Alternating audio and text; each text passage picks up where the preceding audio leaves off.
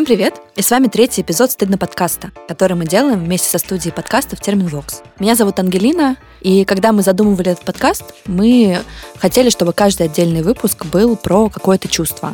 До этого мы с вами поговорили про опыт психотерапии и про то, что такое сложные чувства, стереотипы. А сегодня мы хотим поговорить про злость. И сегодня с вами болтают, как обычно, Настя, Вероника, Ангелина и Лиза. «Стыдно» — это проект четырех подруг о том, как иногда бывает непросто понять свои чувства и с ними справиться. Мы создавали его для того, чтобы дестигматизировать чувства и эмоции, развеять миф о том, что есть какие-то хорошие или нехорошие чувства. Мы будем разбирать стыдные истории, рассказывать, что в них зашито, почему мы это чувствуем и почему это нормально. Итак, злость. Пам-пам-пам-пам. Мне кажется, это одна из таких очень сильно табуированных эмоций, потому что злость, агрессия, в принципе, конфликт — это то, что тебя учат избегать с детства потому что даже, мне кажется, в описаниях там, когда психолог школьный пишет про детей, вот пишут конфликтный мальчик, конфликтная Все девочка. как-то, да, да. и кажется, что это проблема какая-то. Но, по сути, когда я начала ходить к психотерапевту, я выяснила, что у меня очень много злости и совершенно внезапной злости на всех. Но какой-то основной проблемой было то, что, например, я не могла ее выражать на работе. Например, э, э, работая в каком-то диком графике с э, довольно там токсичным или там сложным коллективом, я понимала, что всем можно вокруг быть токсичными, а мне нельзя. Я должна быть заюшкой, и какие-то проблемы на работе я должна решать как такая мудрая, прекрасная женщина. А выяснилось, что как бы я ни хрена не умная, прекрасная женщина, и мне хочется просто иногда дать по лицу. И иногда это нужно делать, ну, не то чтобы прям фигурально бить по лицу, но хотя бы высказывать свои эмоции по поводу каких-то ситуаций, это оказывается более каким-то экологичным способом, и это помогает во многих ситуациях тебе там справиться, не превратить агрессию внешнюю, какую-то аутоагрессию, и не начать хейтить и выгорать самостоятельно с собой. А как у тебя сейчас со злостью? Ты сейчас нормально злишься? Я сейчас злюсь лучше, но, например, летом у меня случилась паническая атака после того, как я накричала на человека потому что, ну, в принципе, для меня кричать — это вот что-то из разряда, ну, то есть это вообще не мое. Я в детстве, когда родители ссорились, я уходила, потому что я, в принципе, не люблю, когда кричат, и мне очень некомфортно. Но когда мне пришлось в какой-то ситуации, потому что, ну, человек вел себя не очень хорошо, ну, просто была такая ситуация, что мне надо было сказать, потому что, ну, это была прям такая агрессия на меня, ну, и как бы не ответить было странно, и я накричала на человека, не скажу, что я его назвала последними словами, просто я повысила голос. Это было по телефону, потому что мы работали удаленно, и я кладу трубку и понимаю, понимаю, что я начинаю задыхаться. Я такая, как рыбка. А, и, и, и я вообще не понимаю, что происходит, потому что, ну, каких-то таких сильных панических приступов у меня не было. А это был там еще середина рабочего дня, у меня там через полчаса рабочий созвон. И я просто сижу на полу на кухне и не понимаю, что делать, потому что я задыхаюсь. А, в тот момент я просто написала психотерапевту, говорю, у меня какая-то вообще непонятная история, что мне делать. И мне сказали, бери картонный пакет, дыши на пять счетов и медленно пей водичку. Но я, конечно, удивилась, что вот выражение злости вдруг оказалось для меня настолько страшным. Но, по сути, это был очень полезный опыт, потому что вот я накричала на человека, у нас сейчас прекрасные отношения, и это во многом а, сделало меня более человечной для моих коллег, потому что они поняли, что я не какая-то там стальная леди, не идеальный человек, который реагирует на все как бы всегда на изиче, и как выясняется, работать с людьми, которые умеют выражать злость или вообще какие-то свои эмоции, с ними понятнее, потому что ты более живой, вы более близки, и вам, в принципе, комфортнее. То, о чем мы говорили в прошлом да. выпуске, да, вот про то, что когда мы показываем какую-то свою слабость, уязвимость, грусть, злость, мы становимся ближе, на самом деле, чем когда мы в маске вот этой какой-то успешности или там радости постоянной. И вот история, когда ты не злишься, то есть когда ты злишься внутри, но когда ты не рассказываешь человеку об этом, мы об этом писали в посте про удобного человека в Инстаграме «Стыдно видно», такие штуки приводят к тому, что ты просто уходишь в какой-то момент из отношений, потому что ты не способен, тебе настолько внутри плохо, тебя жжет, ты не можешь человеку ничего сказать, то есть вы не можете никак наладить отношения, человек вообще не в курсе, что у вас какие-то проблемы, а ты это все внутри себя пережевываешь, и в итоге ты решаешь как бы просто из отношений выйти, ни, ничего никому не сказать, просто пропасть, потому что ты не в силах высказывать вот эти вот плохие, ну якобы, да, плохие эмоции. Да, получается, что я именно тот человек, который не умеет высказывать свою злость, наверное, в основном именно в отношениях, и мне проще просто быть вот этим вот ангелочком, что да, да, я все понимаю, да, я там не буду сейчас срываться, потому что зачем? У меня мозг отключается, и скорее, если на меня кричат, если я кричу, я вообще плохо помню, что происходило и когда это было последний раз. Но если на меня кричат, я все, я выключаюсь абсолютно, я принимаю позицию, что я буду просто смотреть на человека, я его выслушаю, а потом у меня начнется вот это, я буду задыхаться, я буду дико нервничать. Не обязательно даже человека кричать на меня. То есть есть очень много разных способов выражения злости, о которых мы тоже, наверное, сегодня будем разговаривать. Одна из них это вот когда тебе человек просто говорит, что чем он недоволен, и это звучит агрессивно, то все, я такая, боже, а я могу просто избежать этого, я хочу уйти. Я положу трубку, я уйду в другую комнату, если есть другая комната. Но ты в этой ситуации чувствуешь себя плохой? Я чувствую себя неплохой, я чувствую скорее, что я не я не понимаю, что мне делать. А у меня, я просто очень похоже ощущаю. У меня было несколько ситуаций, когда люди мне садились и предъявляли. Была как-то претензия, что типа, Ангелин, ты плохой друг. И я такая, чего? На такие фразы обычно нет никаких аргументов, потому что ты не очень понимаешь, к чему это, как на это реагировать, как на это аргументировать что-то. Это просто, ну, удар куда-то тебе ну, довольно глубоко. Это не про какие-то реальные твои действия, что ты там сделал что-то не так, а просто ты плохой. У меня происходит полное состояние растерянности, и у меня вообще мысли отказываются складываться каким-то образом. Получается, что я просто задаю совершенно тупые вопросы из разряда «Что? А? Я еще какое-то время потом за этим человеком ходила, и такая, чего? Пыталась выяснить. Меня разъебало потом, через какое-то время, когда я такая, я плохой друг, я всеми друзьями пользуюсь. То есть у меня мозг такой, окей, мы сейчас не поняли, а вот сейчас как поняли, и нам больно. И как бы это очень странная схема. Вот, Вероника, расскажи, а что у тебя со злостью? Я себя вспоминаю как-то, начиная с детства. Мне кажется, что как-то разрешала злиться себе, наверное, всегда. Есть у меня не было каких-то запретов э, в семье или каких-то установок, что злиться нельзя. Я в целом, наверное, всегда имела репутацию девушки с острым языком. Мне говорили, что это как колка и язык мой как бритва. Ну, то есть я, наверное, выражаю какую-то злость и агрессию вот через какие-то колкие фразы. То есть я скорее не ору, не обрушиваю на человека какой-то там бронепоезд моей злости. Скорее моя злость, она такая, как хлыст такая какая-то фразочка. Да.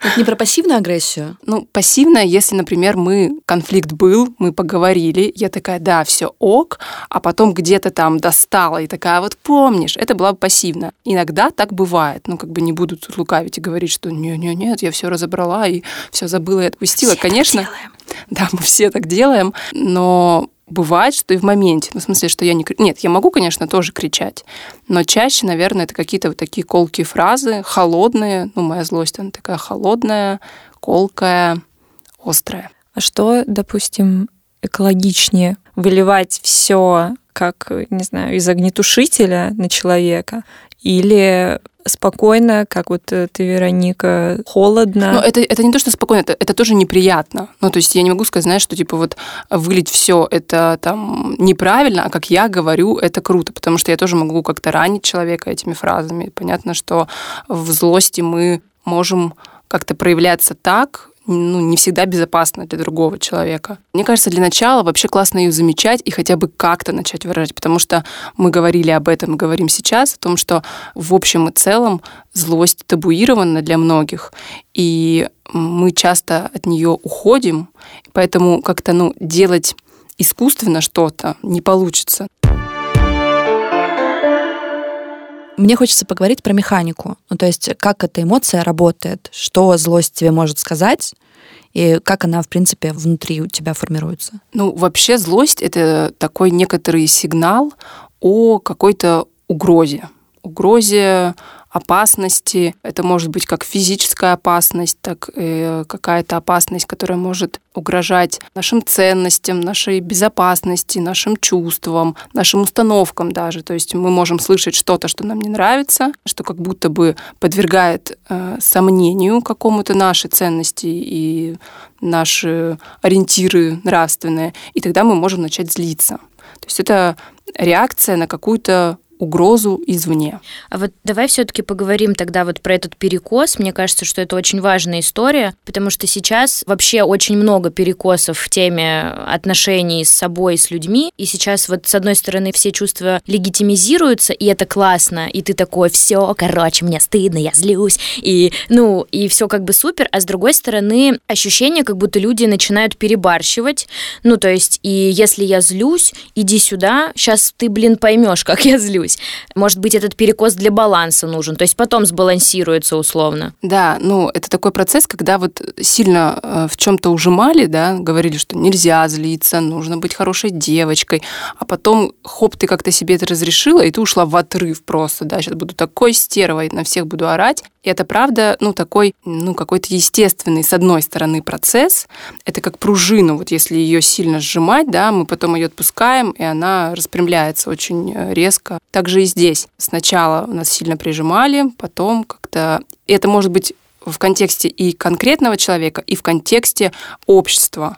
То есть если мы сначала все всегда старались прятать свою злость, то теперь мы стараемся, ну или не только злость, какое-то другое чувство, про это часто говорить. И правда, это может прийти к какой-то золотой середине, но мы тоже должны принимать в этом участие и не пригибать палку, и как-то это регулировать.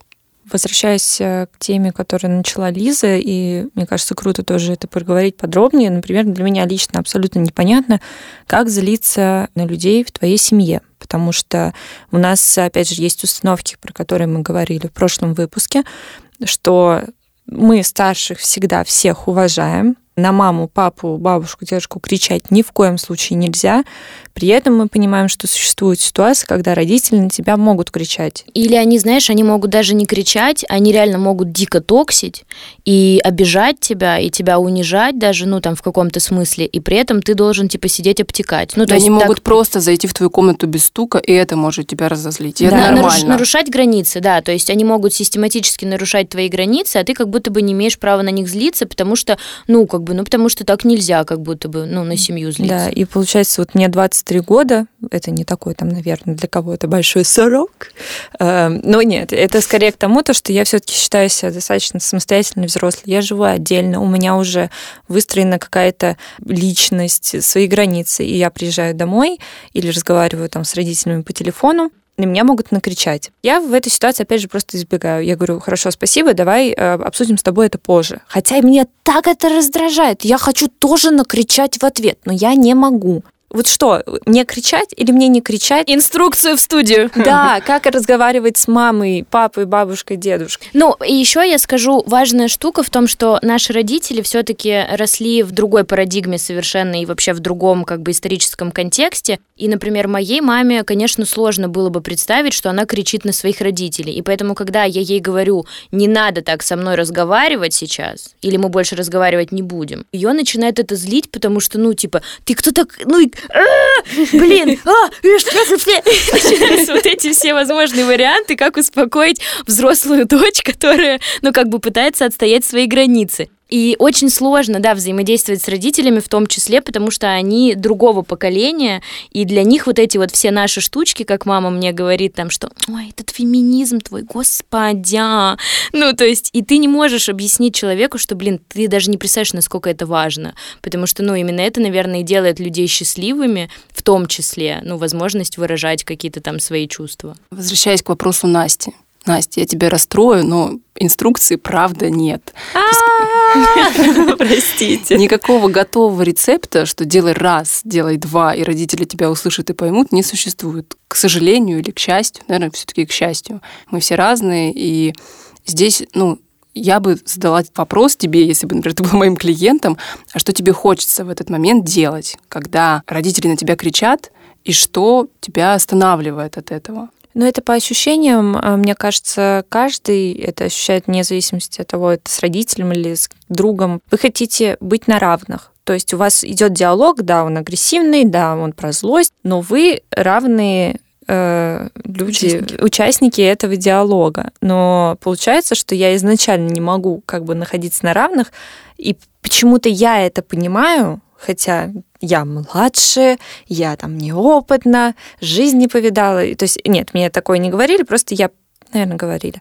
Ну, я представляю, что так можно сказать. А мама или папа, или там разные люди в моей семье, и не только в моей семье, наверное. Да во всех э, семьях, Да, конечно. то есть это я, наверное, неправильно говорю, что это как будто бы только у меня. Нет, конечно. Они не понимают, то есть они не принимают у меня как э, своего, хочу сказать, соперника, но как участника Но ты по-прежнему для них ребенок, а не личность. Это правда. И как будто бы вот этот юношеский максимализм, то, что да нет, я же уже взрослый. Мне не кажется, что это максимализм. Мне кажется, что это объективная реальность. И я тебе просто дополню немножко там твою историю, потому что у меня отношения со, со своей злостью к семье и вообще разбор всех вот этих вот вещей, это заняло, наверное, год. Когда я только начала психотерапию, я пришла с ощущением, что у меня офигенная семья.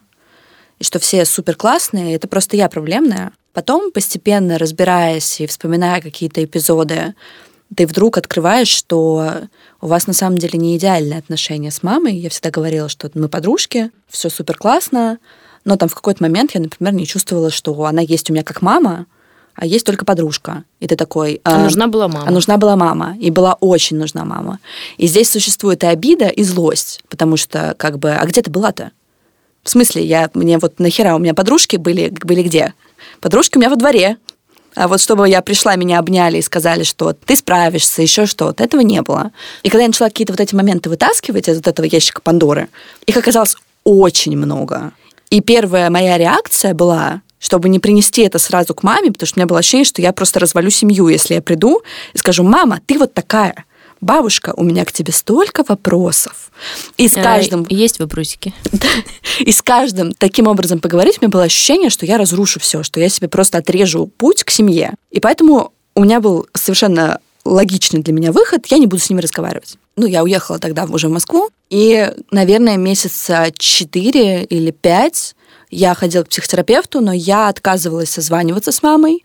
А, я запретила ей приезжать в какой-то момент. И это был для меня момент защиты моих границ что мне некомфортно, не надо. И, конечно, мне было дико страшно это делать, потому что, ну, обидеть маму – это жестко. Но я понимала, что типа, это для меня более сейчас правильный путь, потому что я на тебя злюсь, и я пока не готова к этому диалогу.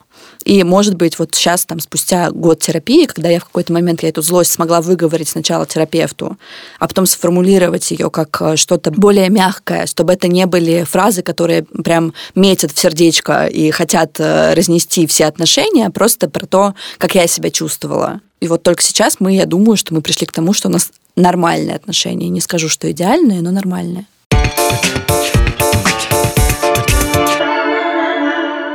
А у меня есть вопрос к Веронике про то, что мы короче, рассказываем про семью, и такое ощущение, что, типа, вот есть люди в семье, а есть люди все остальные. Ну, то есть и с семьей мы выстраиваем какие-то там такие особые отношения, особые такие, знаете, вот как с какими-то фарфоровыми чашечками, кружечками, которые там, на которые подышать лишний раз нельзя. Ну, а все остальные люди там, ну, с ними что-нибудь как-нибудь вывезем, но вот семья как будто бы выделяется всегда в какую-то отдельную касту, и с ними как будто бы какие-то другие правила работают. И мне как бы кажется, что это не очень корректно. Ну, то есть вообще, в принципе, для психики типа ребенка или там человека, я не знаю, выделять как бы родителей вот из этого вот контекста и с ними выстраивать другие отношения. Я тут потерплю, я вот подружке наваляю люлей, а тут я потерплю, ну потому что, ну как бы, ну бабушка, ну что я с ней буду там? Семья, она вообще формообразующая, что ты растешь, и самые какие-то глубокие и одновременно травмирующие вещи, они происходят, связаны с семьей. Просто потому, что ты в какой-то момент семья довольно продолжительное время это твой мир. Ну да, и поэтому отношения могут быть и другие. Ну, в смысле, что э, с подружкой вот я увиделась во дворе, в школе там или еще где-то, а семья это то, куда я прихожу каждый день. Ну, если я ребенок, да, мы говорим про какой-то детский там подростковый период, я прихожу туда каждый день, там каждый день со мной что-то происходит, я не могу из этого выйти, ну, потому что если я ребенок, я не могу собрать свой чемоданчик, куда-то уехать. Хотя, конечно, наверное, все в детстве говорили, я ухожу, все. А Где мои трусишки и носочки? Я уходила, меня поймали на электричке. Самая смелая из нас. Да, видишь, не получился у меня побег, и слава богу, конечно, тоже за, за что очень стыдно. В поисках Насти. Ну и в том числе семья это, да, про какую-то близость, возможно. То есть вот мы говорили о том, что мы можем вести себя с близкими там и с неблизкими по-разному. Ну, я не говорю, что семья это всегда самые близкие люди, нет. Но то, что с семьей по-другому могут выстраиваться отношения, нежели с другим окружающим миром, да, я согласна вот с Ангелиной, то, о чем она говорила, что это какая-то определенная каста. Ну и здесь хочется нормализовать э, вот этот стыд, который мы испытываем, когда э, впервые пытаемся каким-то образом, ну не противостоять семье, а ну предъявлять претензии или как-то открываться и показывать себя как взрослого человека, потому ну, что ставить свои границы. Да, вот эта история, что ну как я с бабушкой буду разговаривать, меня в какой-то момент, как мы обсуждали в прошлом выпуске, меня вот такие установки они изначально бесят. Поэтому в какой-то момент я с бабушкой разговаривала, извините, как мразь.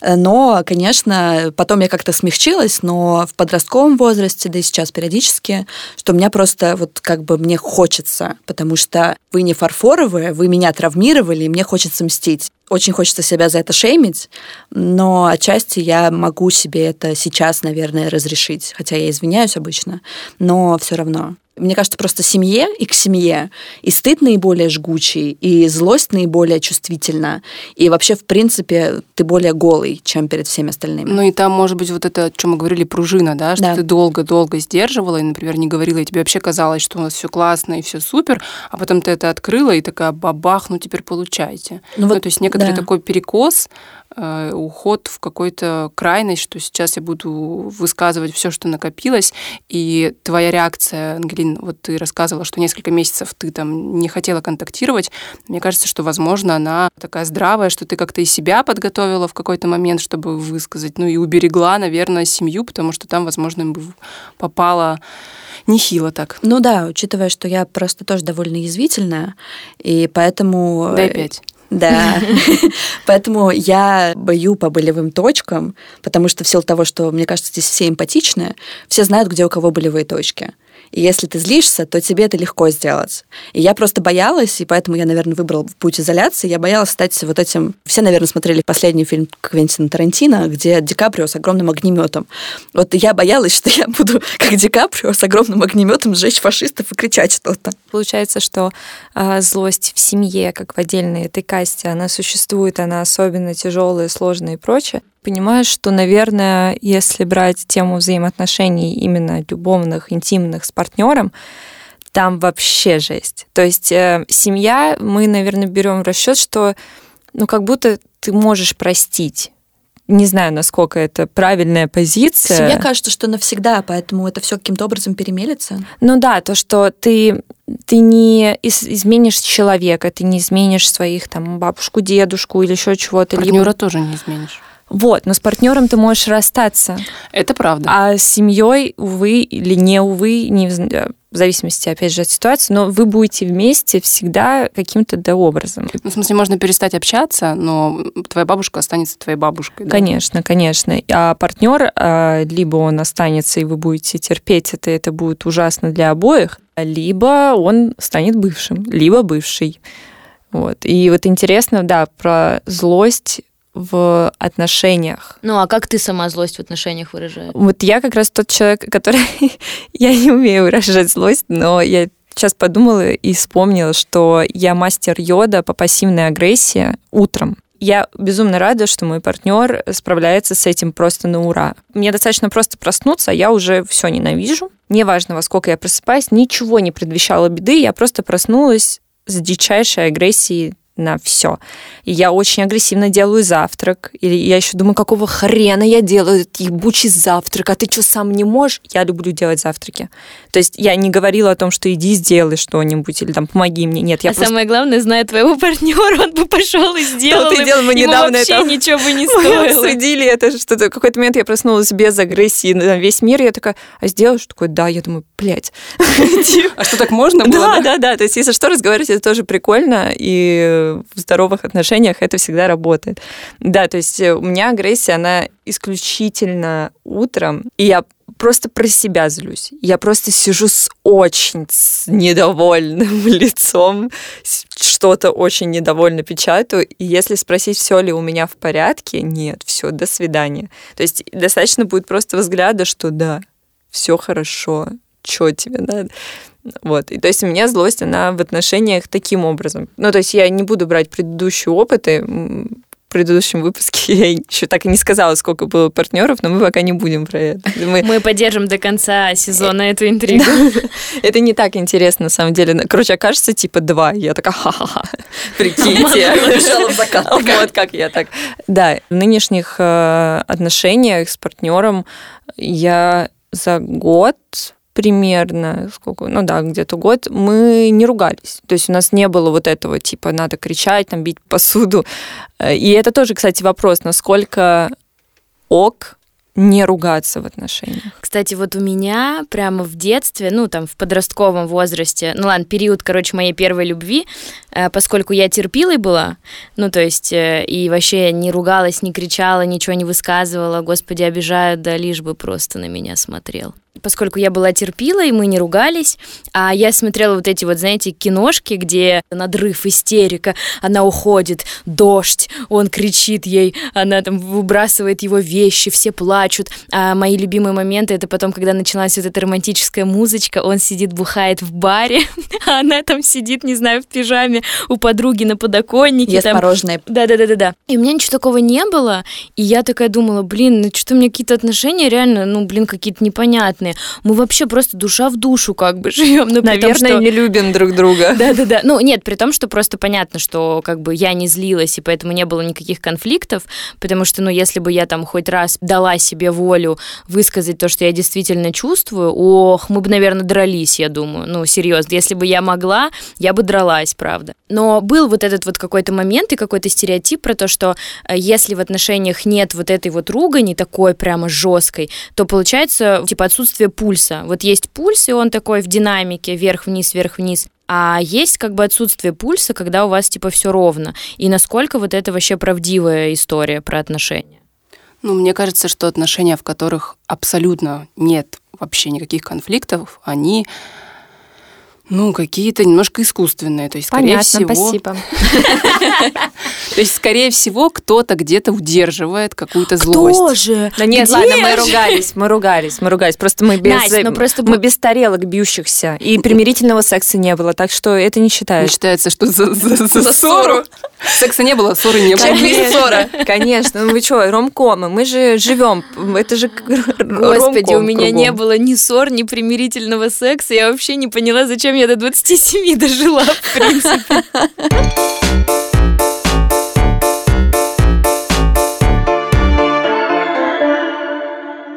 ссоры и конфликт. Это не всегда вот э, битая посуда, как Лиза рассказывала, там она под дождем, а он бежит за ней.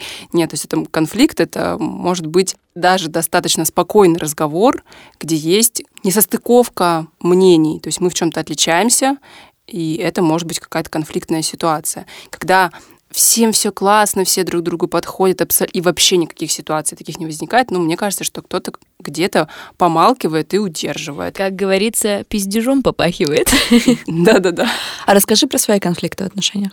Слушайте, ну я конфликтую так же, наверное, как и со всеми, ну, так же, как и в семье. И с Простите, у меня небольшая ремарка. Мы так спрашиваем у Вероники, потому что Вероника психолог, и поэтому как будто бы есть ощущение, что она может конфликтовать как-то по-другому. Нет, нет, я в отношениях я не психолог, в отношениях я просто человек, просто девушка, и поэтому я выражаю свою злость обыкновенным способом. Никаких магических действий не, не делаю, их не существует.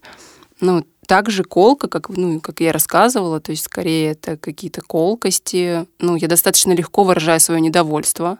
У меня бывает, э, наоборот, сложность где-то промолчать или сказать помягче, как бы включить вот это, типа, это что это такое? Режим Бьонса я это называю. Да, да, да, типа, это что ты сказал? Ну, вот как бы у меня за этим не заржавеет. И правда, сложность, наверное, больше в том, чтобы сказать как-то мягко. Иногда меня может, да, нести. Вот мне интересно, чем ближе человек к тебе э, как-то морально, не знаю, там, тем эмоционально. эмоционально, да, тем сложнее выразить свою злость или ну, наоборот. по-разному. Ну вот в твоем случае интересно, как то, что у тебя, как ты говоришь, что ты с партнером, с семьей, у тебя один уровень э, злости, скажем так.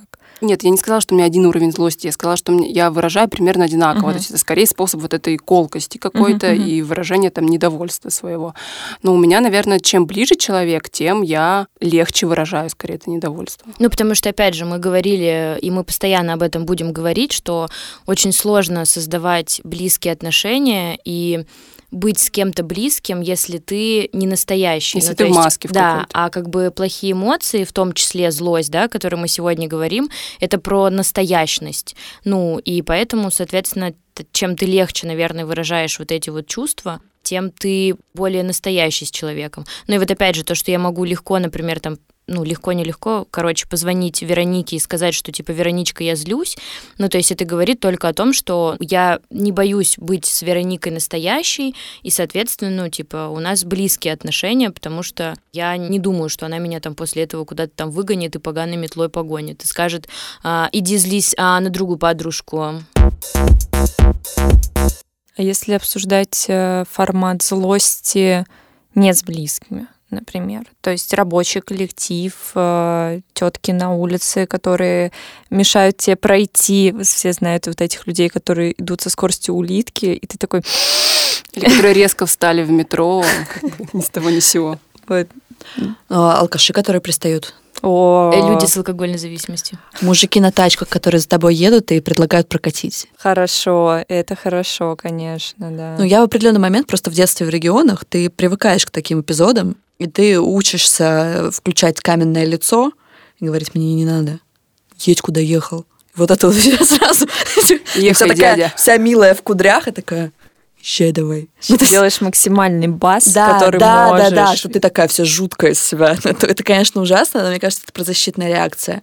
Но, кстати, у меня есть некий блог на хамство с какими-то третьими лицами, с, с кругом людей, которые, ну, более далекие, чем да, там друзья, коллеги или что-то еще. Я всегда стараюсь быть максимально вежливой, максимально корректной, но несколько раз у меня были такие ситуации, когда, там, например, ты едешь в электричке, и заходит неадекватная женщина, начинает на тебя кричать, потому что ты сел не так или что-то не так сделала, и ты не понимаешь просто, что произошло.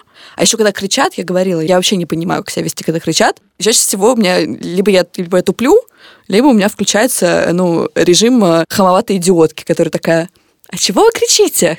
И человек просто... И начинается просто бомбеж. Тогда у меня просто была потрясающая ситуация. Я ехала из Икши, это непонятная деревушка под Москвой. Не помню, что я там забыла. Я фоткала там гаражи, вспомнила. Вот. А, и там была женщина, которая неожиданно размножилась в пять женщин. То есть у нее было... Они все кричали вместе на меня. А мне было так смешно, потому что это было так внезапно. Господи, это что за покемон? Это было очень странно. И я просто... А, бабки-то почкованием размножаются.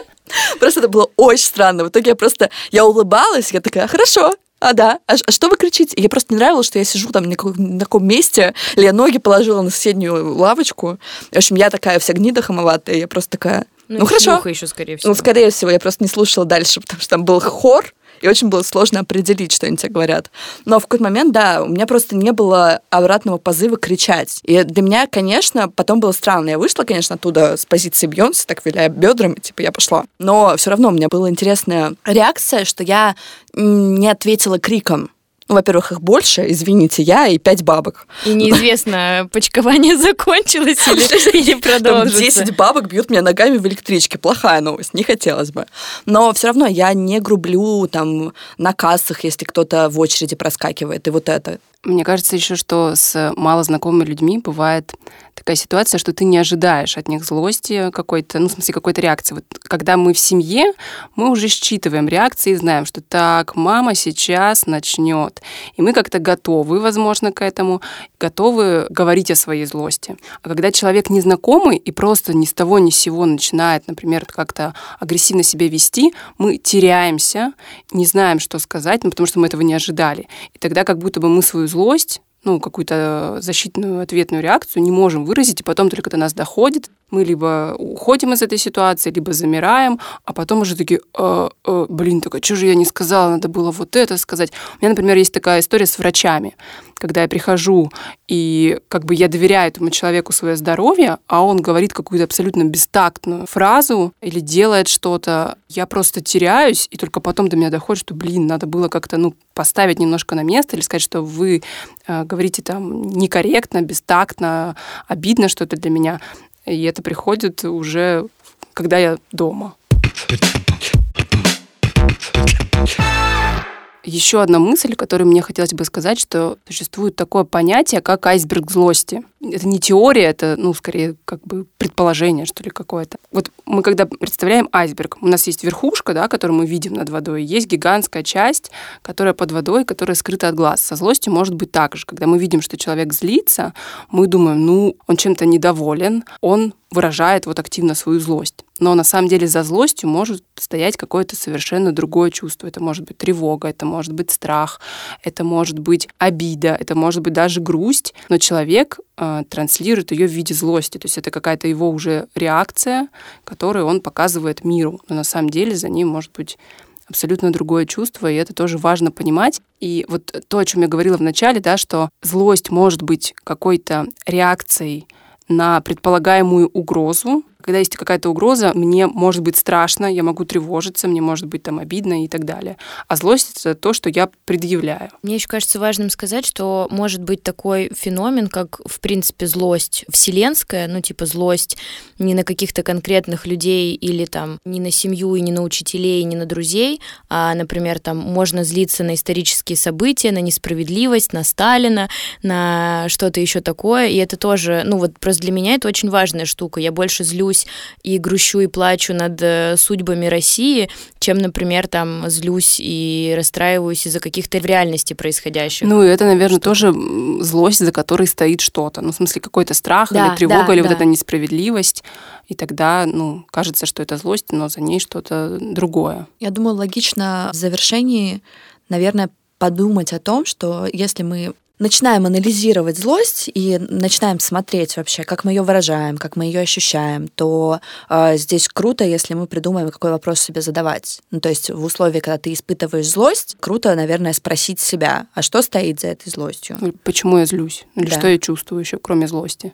Например? Потому что, наверное, вот это слово экологичный, которое Вероника не очень любит, но чтобы выражать злость с наименьшим уроном для своих близких или для далеких, или вообще, в принципе, для людей, я не думаю, что у кого-либо есть цель, э, правда, выжечь вообще все вокруг и все уничтожить. И на самом деле никому не хочется никого обижать, потому что это неприятно но как-то выражать надо, и какие вопросы себе можно задать, чтобы себе как-то помочь из разряда, что я сейчас чувствую, почему я злюсь, есть ли за этой злостью что-то еще. И я, например, когда были какие-то конфликтные ситуации, как я потом вышла из ситуации, когда мне сказали, что я плохой друг, я написала огромное полотнино, почему я не согласна. Я вычитывала это полотно, на то, чтобы в нем было меньше пассивной агрессии и желания ответить уколом, и желания задеть. Не знаю, насколько это правильно, просто мне правда не хотелось быть человеком, который на удар отвечает ударом, который должен быть еще сильнее, чем тот, который нанесли тебе. Мне кажется, это не очень правильно.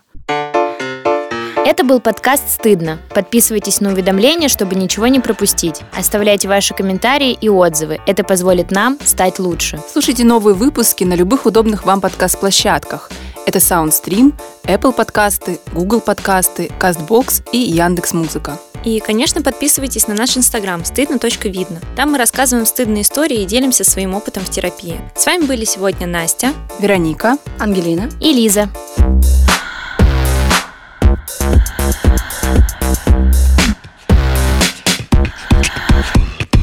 Подкаст сделан в студии подкастов Терминвокс. Красивый трейлер для нас сделал Евгений Дударь. За классную музыку спасибо композитору Алексею Воробьеву. Режиссировала звук Анастасия Мазуренко, а продюсер всего подкаста Кристина Крыжановская. А обложку нарисовала я, Анастасия Самохина.